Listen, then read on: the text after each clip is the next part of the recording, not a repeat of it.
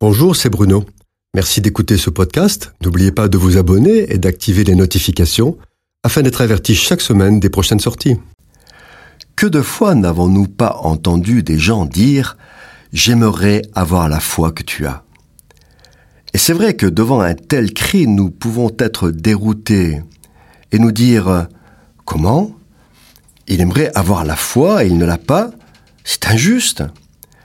Celui qui croit serait-il un élu? Le résultat d'une sélection arbitraire, un privilégié Qu'il soit privilégié, certainement. Mais celui qui a la foi n'est pas le résultat d'une sélection injuste. Dieu aime tous les hommes. Il ne désire pas la mort du pécheur, bien plus.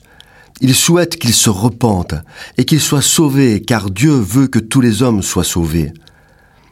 Un jour, l'enfant d'un homme riche vivait très loin de son père.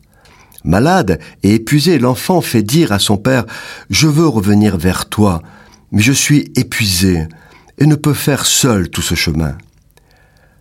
Le père lui dit alors Lève-toi, fais les premiers pas, et je ferai le reste du chemin. Lorsque, à bout de force et pour obéir à son père, l'enfant s'est levé pour sortir, le père était à la porte. C'est ainsi que Dieu agit avec les hommes. Le Seigneur attend que nous fassions le premier pas, puis il fait le reste du chemin. Il attend de voir le véritable désir de notre cœur. Pourquoi attend-il cela? Il le fait parce qu'il a voulu que nous soyons libres de nos décisions et de nos choix. Il ne veut pas des robots et des esclaves, il veut une adhésion choisie et volontaire. Le premier pas est parfois une simple prière, un cri, une main tendue vers le ciel. Pour chacun, le premier pas est vécu différemment, mais il consiste toujours à décider de se soumettre à une autre autorité que le moi égoïste. L'égoïsme est l'orgueil sur l'autorité du monde et de ses jouissances éphémères et injustes. Le premier pas, c'est prendre la décision d'accepter que ce qui est écrit dans la Bible est la vérité.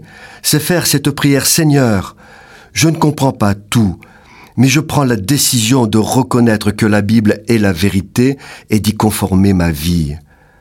Le premier pas, ce n'est pas encore la foi, c'est simplement de l'obéissance. Une fois que cela est fait, alors Dieu qui entend et qui voit tout vient au secours de celui qui s'est tourné vers lui. À partir de ce jour et à chaque instant, il va lui démontrer qu'il a eu raison de s'engager et se soumettre. Il lui transmet alors par le Saint-Esprit la vraie foi cette foi qui grandit à chaque lecture de la parole de Dieu jusqu'à devenir un rocher inébranlable. Elle devient une réalité incontestable, une démonstration. Des centaines de millions de femmes et d'hommes ont fait cette expérience. Ne pas faire le premier pas, c'est se priver de la possibilité de croire. Le plus souvent, c'est un refus de se soumettre, une forme d'orgueil, la peur de changer de vie, la peur du regard de l'autre ou encore de la passivité. Alors, aujourd'hui, si vous entendez sa voix, n'endurcissez pas vos cœurs. Cette chronique a été produite par Bruno Oldani et Jacques Cudeville.